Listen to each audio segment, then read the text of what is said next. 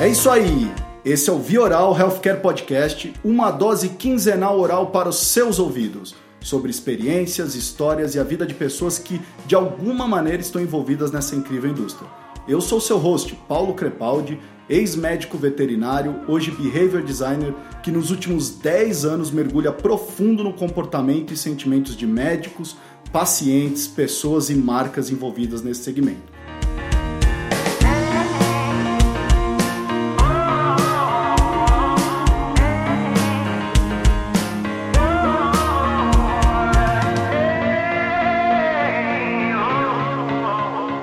Episódio de hoje, vamos falar com Anselmo Antunes, que há mais de sete anos está dentro dessa indústria. E hoje ele é diretor comercial da TNH Health.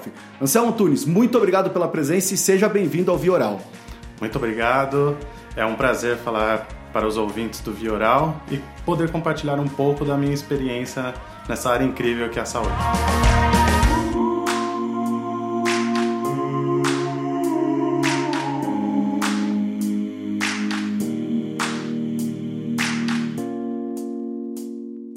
Se você está se perguntando o que é a TNH Health, nós vamos já já falar com o Anselmo sobre isso, mas hoje o podcast é sobre novas tecnologias e como que elas estão realmente modificando o ecossistema da indústria da saúde. O Anselmo tem uma boa experiência com isso, vai nos contar alguns casos, como que eles têm utilizado isso dentro da indústria da saúde, o impacto para a indústria da saúde nisso, tá? Vamos falar basicamente de inteligência artificial, não é não, Anselmo? Também. Olha só, também, hein?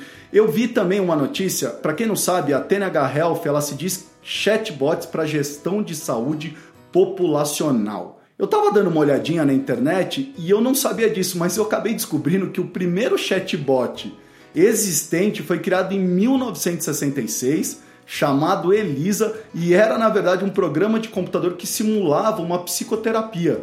Você sabia disso, Anselmo? Sim, sim, sabia. Olha só que interessante.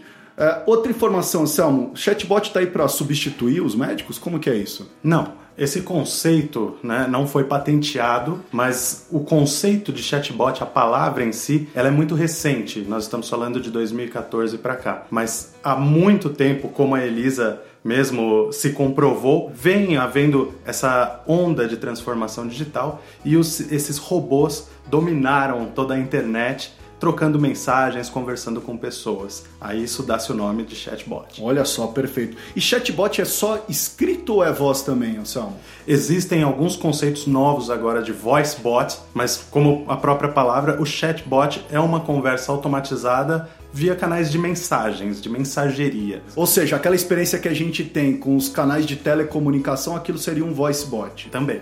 Também. Também. Olha só que interessante. Eu estava vendo uma pesquisa recente lançada pela Granville Research americana que diz que o mercado estimado global de chatbot pode chegar em 1,23 bilhões de dólares até 2025. Como que é isso no Brasil, Anselmo? É um mercado muito promissor eu volto um pouquinho para contar a história então de como esses chatbots ganharam essa termologia, vestiram essa camisa com inteligência artificial uhum. e chegaram até aqui e vão se desdobrar no futuro. Maravilha. Antes do conceito da palavra, da termologia chatbot, todo o trabalho de mensageria que a gente recebia e todo mundo recebe nos celulares, em canais de comunicação do tipo cliente da, do seu banco, pague a fatura dia tal, sua conta está vencida. Isso era não, não tinha nenhuma inteligência por trás. Mas essa troca de mensagens já era um conceito primitivo de chatbot. Hoje nós temos, além dessas trocas de mensagens, muitos algoritmos, programação neurolinguística e inteligência artificial. Essa grande vedette que se criou de, através da inteligência artificial tem várias formas. Quando a gente pensa em robôs, a gente pensa naquele androide do filme Exterminador do Futuro, ou esses animais que conseguem pular agora, igual nos filmes, né? Recentemente, um canal de TV mostrou alguns exemplos de robôs, mas os robôs estão já dentro dos nossos celulares. Eu duvido, né, desafio até os ouvintes, quem nunca procurou um canal de e-commerce para comprar um tênis, depois entrou na sua rede social para curtir coisas da família e viu lá propagando o anúncio desse tênis. Né? Então, esses algoritmos que trabalham tendências e escolhas entraram nessas mensagens muito primitivas e simples, como fulano de tal, eu quero fazer uma pesquisa, responda sim ou não, de 0 a 10, qual nota você dá? E começaram a dar vida, dar humanização às conversas, aos chats. E aí o conceito se criou de chatbot. Uhum. Então são robôs com um conteúdo muito humanizado e até com a possibilidade de aprender com a máquina e devolver para o usuário final, para o humano, essa experiência positiva na conversa. Agora, eu, eu, fico pensando, né? Robô parece que é uma terminologia super nova, né? Porque só se estão falando disso. São bots, robôs e etc. E para mim, nada mais, nada menos que é o computador que a gente está usando há muito tempo, com uma inteligência por trás, algoritmos por trás. Eu acho que até esse exemplo que você deu, desses chatbots mais primitivos, eu acho que é muito o que a gente recebe até hoje das companhias aéreas para avaliação, por exemplo, de uma viagem que você acaba de fazer, São Paulo, Rio de Janeiro, Rio de Janeiro, São Paulo, eu sempre recebo um SMS perguntando, avalie como é que foi a sua viagem, o que você achou de 0 a 7, de 0 a 10. É isso que a gente está falando? É isso mesmo, e assim vai se dar a evolução desses chatbots, né? Uma inteligência artificial, ela só é inteligente porque existem treinadores por trás, né? Que é uma nova profissão, né? São os treinadores de robôs. Essas integrações vão se estender por tudo que a gente imagina. Hoje, na, nas companhias aéreas, nas transações bancárias, elas já existem, então você sente isso em tempo real. Saiu do voo, está no saguão ali, nem pegou a sua mala, vem uma pesquisa de satisfação. Agora imagina se depois de realizar um exame ou até antes, você preditivamente recebe algumas perguntas, recebe alguma orientação de como você tem que se preparar para aquele exame e recebe depois o resultado e pode pedir uma opinião médica, sempre com uma chancela de saúde e especialistas por trás, obviamente. Hum. Agora, você me falou uma terminologia que eu não conhecia antes, né? Mensageria. Eu conhecia temaqueria, boleria, mensageria é nova para mim. É, é, é meio no self-service, então eu quero comprar pacotes de mensagens para trocar com o meu público, eu contrato serviços de mensageria. Mas não é nada de comer, é tudo na, na via artificial. Bom, vamos falar um pouquinho da empresa que você trabalha. Hoje você é diretor comercial da TNH Health, que se diz uma empresa de gestão de saúde populacional. Conta um pouquinho mais para gente o que, que é isso. Nós pensamos em, em como impactar milhares de vida. Então, os nossos fundadores visualizaram nesse conceito, de novo, das mensagerias, um canal muito democrático. Hoje você não consegue se comunicar com pessoas que têm alguma necessidade especial ou baixo conhecimento. O celular já faz parte da vida de qualquer pessoa, se tornou até uma necessidade fisiológica. Nós percebemos que enviando uma mensagem nós conseguiríamos mudar comportamentos. E daí vem o conceito da gestão populacional. Disparando uma mensagem com uma orientação para milhares de pessoas, você consegue ter uma onda positiva em saúde. E saúde é onde o impacto, o resultado, o retorno desse investimento chega mais rápido. Eu costumo dizer isso nas minhas palestras, nesses três pilares fundamentais da sociedade: saúde, segurança e educação. Saúde é o que o resultado chega primeiro. Para segurança, você precisa de uma, um aparato e uma mobilização gigantesca. A educação é uma curva gradual de aprendizagem. A saúde, uma aspirina na sua dor de cabeça resolve em 5 minutos. É assim que a indústria promete, pelo menos. Uhum. Então, os resultados chegam. E é aí que nós conseguimos impactar milhares de vidas. Agora, Anselmo, eu acredito que provavelmente vocês devem ter dados, é, insumos para isso, mas como é que você não transforma isso numa coisa que incomoda esse seu usuário final, né? Aconteceu isso com o e-mail. Né? O e-mail até se tornou uma coisa chamada spam. Né? Então a gente recebe muito e-mail. Hoje o e-mail marketing tem uma conversão baixa hoje perante a outros canais de marketing. Como que é isso quando a gente está falando de chatbots? Aí entra a inteligência artificial. Os chatbots primitivos ou as mensagerias, os canais de mensagerias, eles tinham pré-programações. Envie hoje às 9 da manhã a mensagem X. Aguarde a resposta ABC. Se a pessoa responder A, então era uma árvore de decisões que ia se ramificando. A inteligência artificial veio para ramificar ainda mais essa árvore, mas trabalhar principalmente tendências. Então, nos chatbots, chama-se de chatbot tudo que tem pelo menos o conceito de inteligência artificial. Então é justamente por isso. Se eu disparei a primeira mensagem às 9 da manhã, mas a resposta só veio às 11, a próxima tem que vir próximo das 11 e assim por diante. a mesma coisa acontece com o conteúdo. Então, a inteligência artificial por trás dos chatbots e os algoritmos conseguem prever o que você gosta mais de falar, sobre o que você está mais engajado e se aprofundar nisso. Ou pegar temas que você não tem se engajado tanto e trabalhá-los massivamente. Agora, Anselmo, você estava me falando do que, que o chatbot faz para o comprador, né? Então nós estamos falando que um plano de saúde pode ser um, um, usuário de um chatbot, um médico pode ser um usuário de chatbot, os próprios laboratórios, quem mais, Anselmo? As grandes empresas, autogestões, clínicas, então... RHs também? Também. Os chatbots, não só na saúde, mas em outras áreas estão ganhando espaço e qualquer empresa ou qualquer profissional dessa área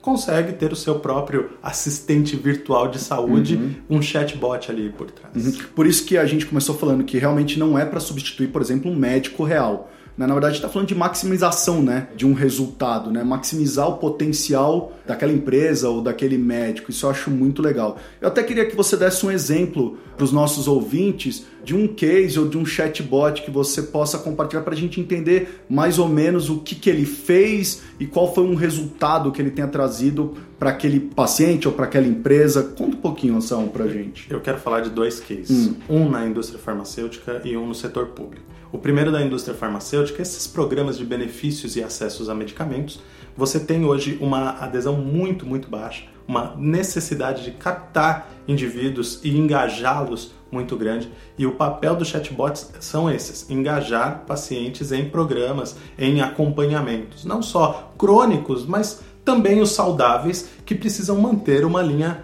correta.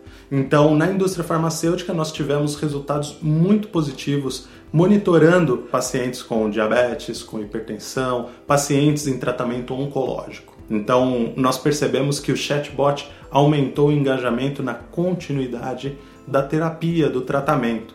E com isso, os resultados foram mais positivos você lembrar de tomar o seu medicamento na hora correta, da maneira correta, fazer as aplicações necessárias, aumentam e muito o seu bem-estar e a sua qualidade de vida. E no setor público, no município de Marechal Deodoro, em Alagoas, o ano passado, mais ou menos nessa época, entre julho e agosto, nós tivemos uma situação de enchente. Então, durante um mês, a cidade inteira embaixo d'água, e depois situações como cólera, dengue e leptospirose seriam comuns. Então, Preocupado com isso e como já conhecia esse conceito dos chatbots, o secretário de saúde nos procurou e em uma semana nós criamos um robozinho, né, um amigo virtual da população e começamos a divulgar. Esse robozinho fazia o que? Checava os principais sintomas ligados às doenças de veiculação hídrica: febre, ânsia de vômito, vermelhidão no corpo, e com isso as pessoas iam respondendo. Resultados: redução de filas nos PS, UPAs, hospitais,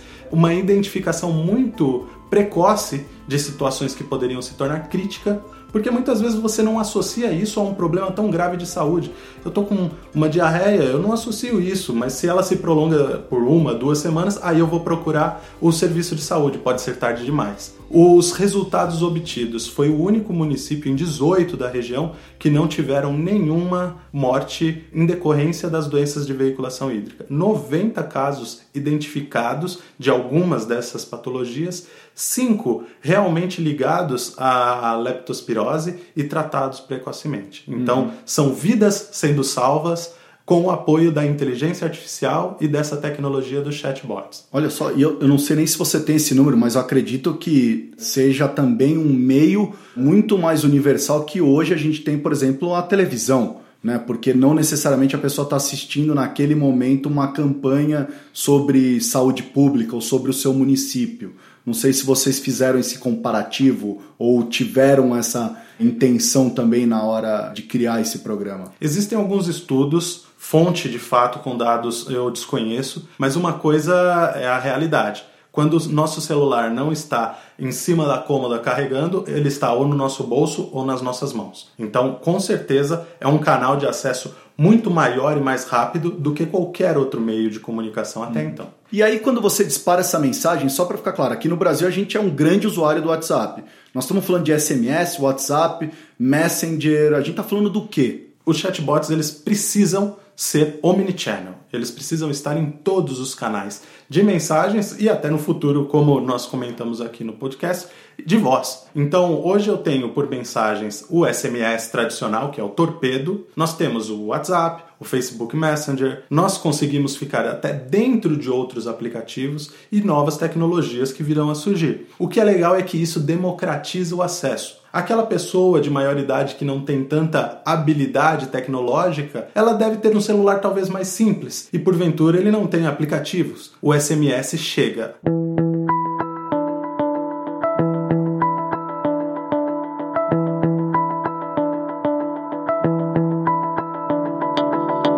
Eu queria trazer outro exemplo que eu tive contato, Anselmo, e que eu achei legal demais, que foi o contato que eu tive com a Tina que foi um chatbot que vocês criaram naquela época do surto da febre amarela. E eu me lembro de estar tá no Facebook e de repente um pop-up de um robozinho, a Tina, querendo falar comigo sobre a febre amarela e tirar minhas dúvidas sobre a febre amarela.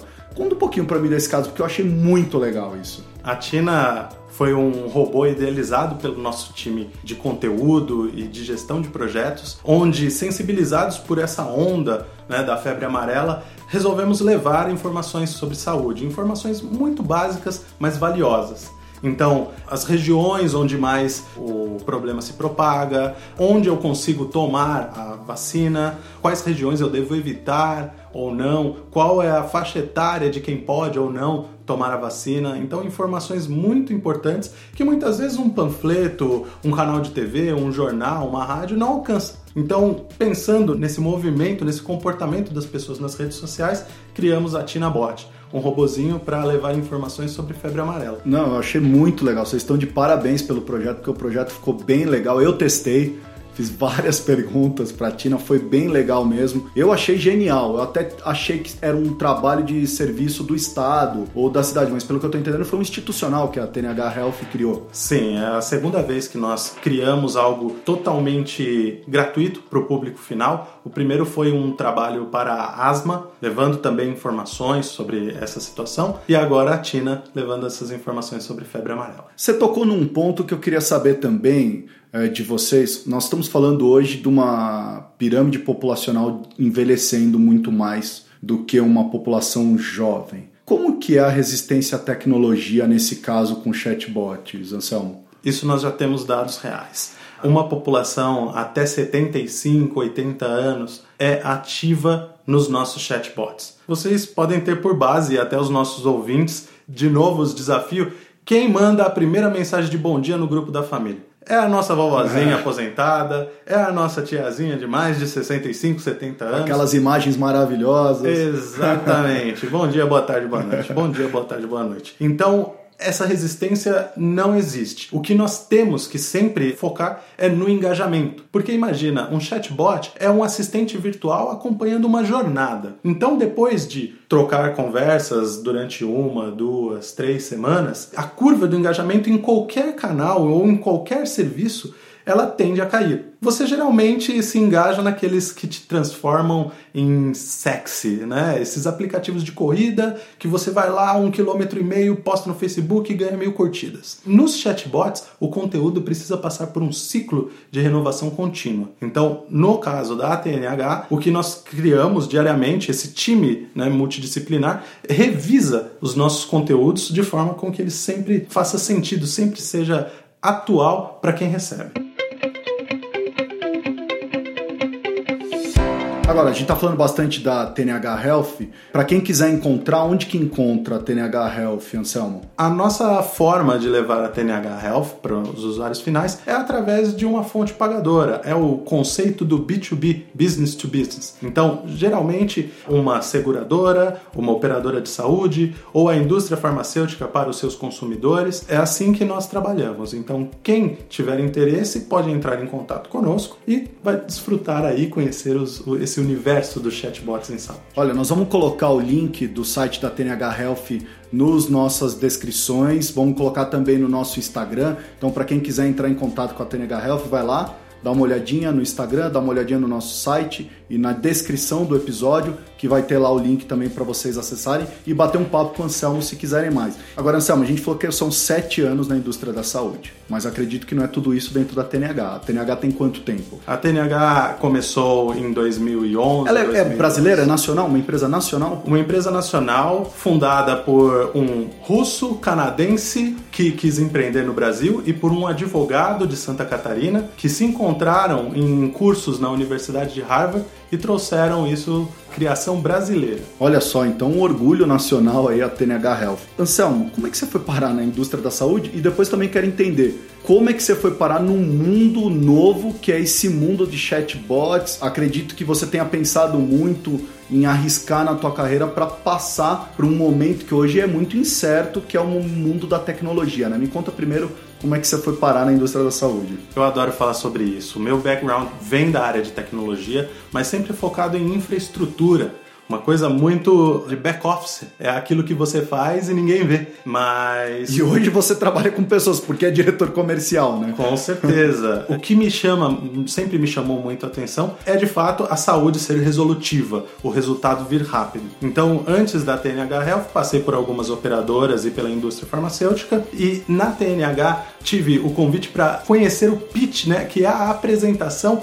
uma semana antes dela ganhar um prêmio muito expressivo da Fundação Fundação Bill e Melinda Gates, do Bill Gates. E quando eu fui apresentado a, a esse conceito da TNH, eu fiquei entusiasmado demais. Você já tinha ouvido falar disso? Não. Esse mundo de startups era um mundo muito distante para mim. Né? Eu acho que para boa parte da população, esse conceito de empresas muito jovens, aplicativos, treinadores de robôs, são profissões do milênio. Então, profissões muito novas que ainda não são tão divulgadas. Mas eu me encantei de tal forma que eu resolvi encarar esse desafio mudando completamente de área de atuação e de foco como crescimento profissional e fez muito sentido. No final deu muito certo porque é uma tecnologia, então precisa de alguma algum conhecimento para levar esse, esse conceito e nós temos conseguido bons resultados. Uhum. Olha que legal.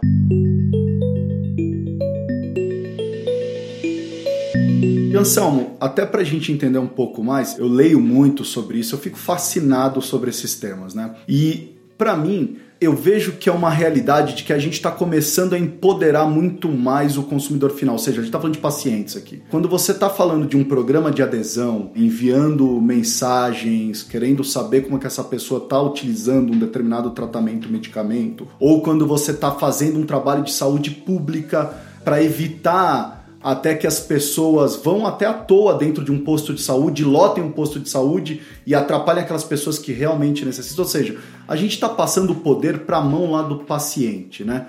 Como é que a TNH Health enxerga o futuro disso dentro da saúde? O empoderamento também é uma vedete, muito, muito recente. Nós temos o dono das informações, que é cada cidadão. Eu sou o dono dos resultados dos meus exames. Eu sou o dono dos resultados das minhas consultas. Mas isso nunca chegava até as minhas mãos. Eu tinha aquele conceito muito técnico em uma prescrição, entregava aquilo e seguia aquele tratamento. A população começou a se questionar muito. Então, levar essa informação e ter essas informações na mão começou a fazer sentido. Nós temos hoje os grandes players sofrendo com aumentos diários aí de custos. Então, são as agências regulamentando, são órgãos bloqueando e repassando isso para o usuário final e ele só ficava com a conta. Agora nós temos, além da conta, o benefício de você poder ter uma segunda opinião, você poder saber para onde você vai com essas informações. Uhum. Então, ter isso na palma das mãos começou a fazer muito sentido. E isso não volta, isso é o futuro. É. E eu também fico pensando, vocês informam esses dados para o paciente final, ou seja, ele recebe algum resumo para até para ele entender como é que é o, o estilo de vida dele, o gerenciamento da saúde dele. Tem esse pensamento, Anselmo? O que, que a TNH Health está projetando aí? Pode receber. Isso é muito variável, vai de acordo com as regras de negócio do nosso contratante. Mas muito provavelmente, hoje, com certeza, em todos os nossos clientes isso acontece e muito provavelmente vai continuar ocorrendo, porque essas informações vão servir para a mudança do próprio comportamento. Então, as operadoras, por exemplo, têm o interesse que ele faça um bom uso e não tenha um cartão ali como um cheque em branco e escolha em qual profissional ele vai passar naquele momento. Do outro lado, as indústrias têm o interesse de engajar na continuidade do tratamento e não interrompê-lo no meio depois de algum evento adverso. Então, é muito positivo. Existem polêmicas no meio, mas dentro da TNH nós estamos muito preparados para tratá-las. Boa parte dessa nova onda de segurança da informação, essa nova política de trânsito de dados na internet, nós já estamos totalmente preparados para responder e já entregamos uhum. isso para os nossos clientes.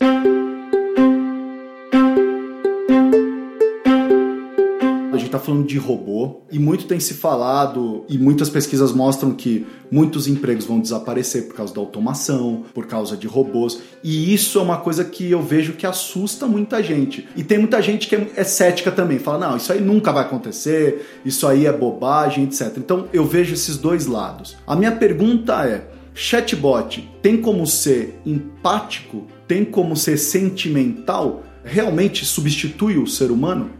Eu vou ser polêmico na resposta. Sim, substitui. Essa é a primeira resposta. Agora, existe uma lacuna que ele vai preencher e um perfil que ele vai substituir. De novo, desafio os ouvintes a perguntar quais adoram falar com call center. Quem aqui gosta de ficar lá ouvindo aquele gerundismo, tentando oferecer ou tentando falar alguma coisa para você nos horários mais esdrúxulos sobre algo que não é o seu, a sua intenção no momento. Olha, eu nem te digo quantos números eu tenho bloqueado no meu celular de call center, porque eu não, eu não sei o que aconteceu, mas eles ligam agora a qualquer horário, em qualquer situação, e não tem mais dia da semana, final de semana, é a todo momento. Até porque existem leis para isso. Imagina se não houvesse. Então, por aí a gente vê. Os chatbots vêm para preencher uma parte do processo que já é de uma forma ou outra mecânica, mas ele vem para trazer inteligências a isso. Então, boa parte do que qualquer profissional faria remotamente, ou numa conversa telefônica, ou numa troca de mensagens, o chatbot pode automatizar e otimizar o tempo. Agora vai chegar um momento nessa ideia de ramificação que ele vai chegar em uma bifurcação e não vai saber que caminho tomar. É nesse momento que o humano entra.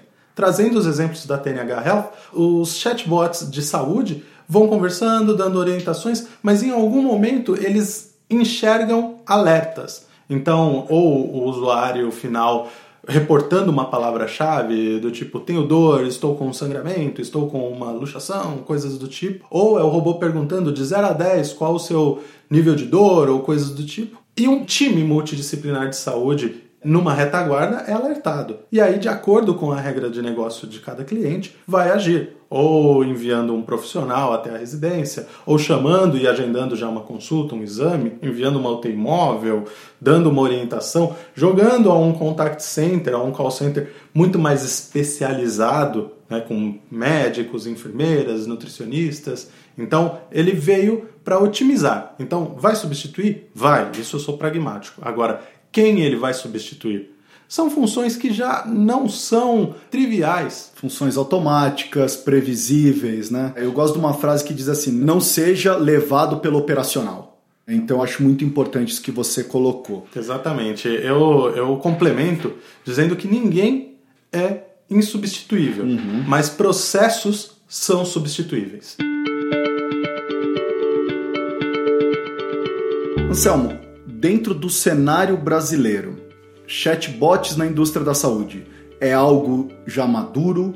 As empresas conhecem, já estão utilizando? Como que é isso? Quem não conhece usando o gerúndio está procurando. Uhum. Quem já usa quer usar mais e quem ainda não usa está para trás. Ou seja, o que você está me falando é que provavelmente grande parte das empresas sabe que existem, ou estão procurando, ou o que, que é? O medo de usar, ou não sabem o que é? O que, que você vê? É o conservadorismo do setor, isso tá. é natural.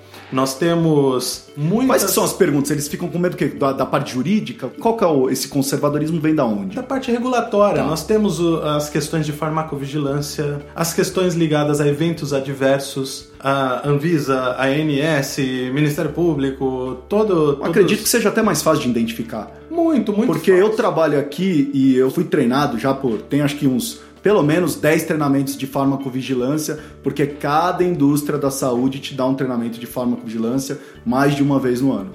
E assim, nós somos seres humanos.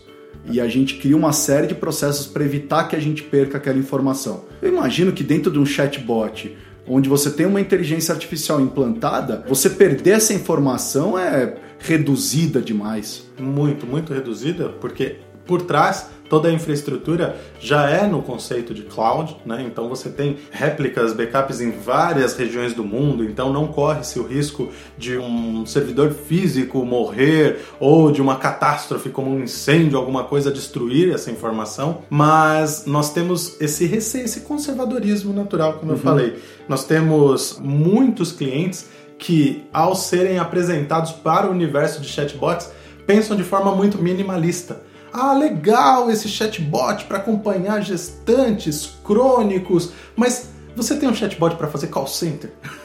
Você tem um chatbot para agendar consultas? Você tem um chatbot para confirmar exames, entregar resultados? Coisas que um serviço primitivo entregava já e faz uhum. com os pés nas costas. Uhum. Então, o grande desafio do setor é também é participar dessa onda de inovação.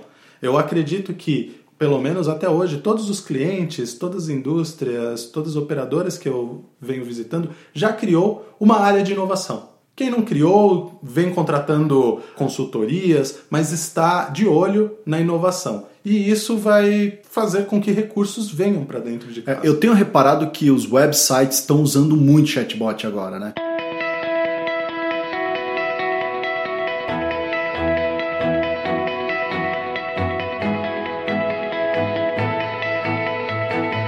Anselmo, pra galera que tá escutando o Via Oral, dá uma dica, blogs, sites, livros, onde que a pessoa pode buscar mais informação sobre chatbots dentro da indústria da saúde? Como que a gente se informa mais sobre esse assunto? Existem muitos grupos nascendo e já bem maduros sobre o tema. Um deles muito, muito grande é o Bots Brasil, é um fórum de debates. Existem até conferências sobre chatbots e para desenvolvedores de tanto de conteúdo quanto das tecnologias para chatbots. Na TNH Health, falando de saúde, nós mantemos publicações semanais sobre o uso de inovações e tecnologias em saúde e está aberto à disposição dos ouvintes. Olha só que legal. Então, lembrem-se, a gente vai colocar o link da TNH Health na nossa descrição, no Instagram e no nosso site, então dá uma clicada lá e depois dá uma olhadinha nesse e-mail e nessas informações que o Anselmo está falando. Anselmo, o que, que a gente pode esperar para o futuro dos chatbots na indústria da saúde? É aquela máxima, o céu é o limite. Você tem uma população envelhecendo mais e de forma mais positiva, e você tem do outro lado todo mundo querendo bons resultados em saúde, né? resultados financeiros, resultados operacionais. Então, os chatbots vieram para ficar, eles vieram para auxiliar tanto o usuário final quanto o nosso contratante. Então, gente, é isso aí. Esse foi o Anselmo Antunes, diretor comercial da TNH Health. Muito obrigado, Anselmo. Obrigado você. Este foi mais um episódio do Vioral, onde pudemos escutar, compartilhar e nos conectar com mentes brilhantes. Nos acompanhe pelo Instagram, Vioral, e pelo nosso site vioral.com.br para saber mais sobre os nossos próximos convidados. Me chamo Paulo Crepaldi, até o próximo episódio, fui!